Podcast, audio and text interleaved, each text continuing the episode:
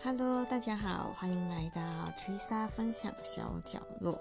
那这是第三个发布的音频，不好意思，上个星期由于工作上的变动，所以来不及发了，迟更新了一周。那还记得上期的内容吗？如果还没听的话，可以先去听上一期的内容哦。那今天我要来继续分享学生应该如何提高学习效率的下半部分，同样会分为三个方向。那透过这个音频，你将会知道要如何从容的面对考试，以及同时兼顾学业与团体。那我们开始吧。第一点就是专心上课，不知道大家有没有听过？每四十分钟的课可以减少八分钟的复习时间，所以最好缩短复习时间的方法就是在课堂上尽量吸收，然后把知识锁在脑海里。那第二点呢，就是做足课前准备。不晓得大家有没有做习题的习惯？比如来说，我们小学时期啊、中学时期做的那种数学习题啊，或者是大学时期的一些 tutorial class，呃，辅导课之类的。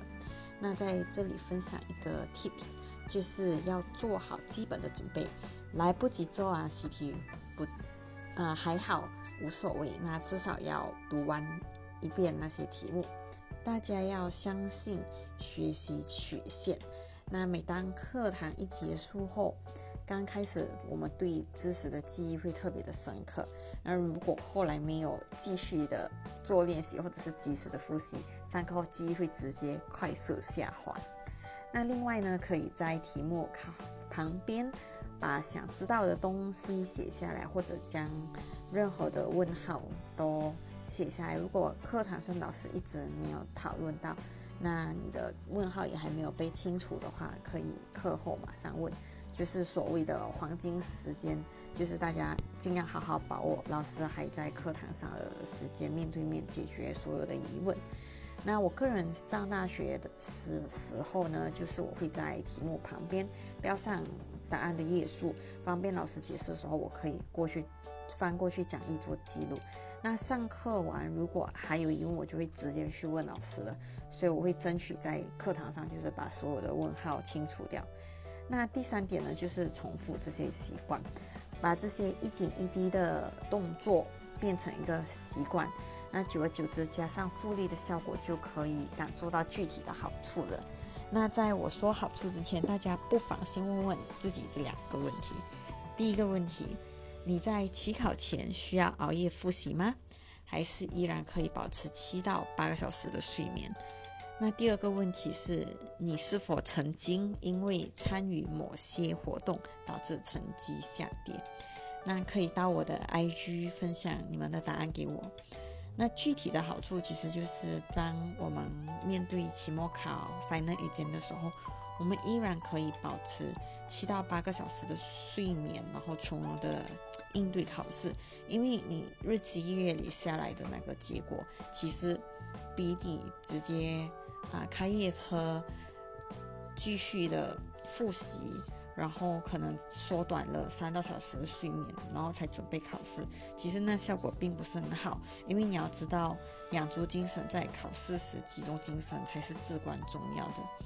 那再来呢，就是你会有更充足的时间去参与啊学校的活动啊、课外活动、团体等等。那这么一来，你也有时间好好娱乐。我们可以避免罪恶感或者是不必要的担心。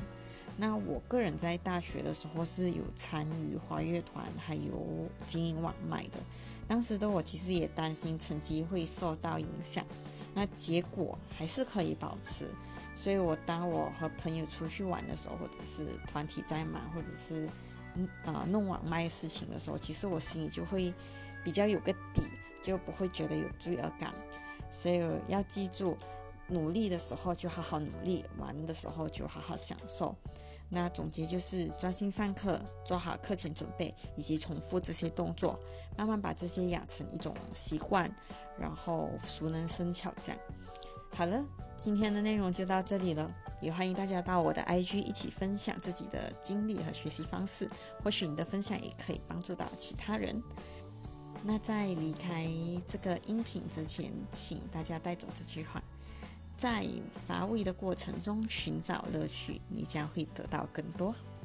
好了，明天就是周末了，祝大家有个美好的周末，还有好好充电休息。那我们下周见，早点休息，晚安，拜拜。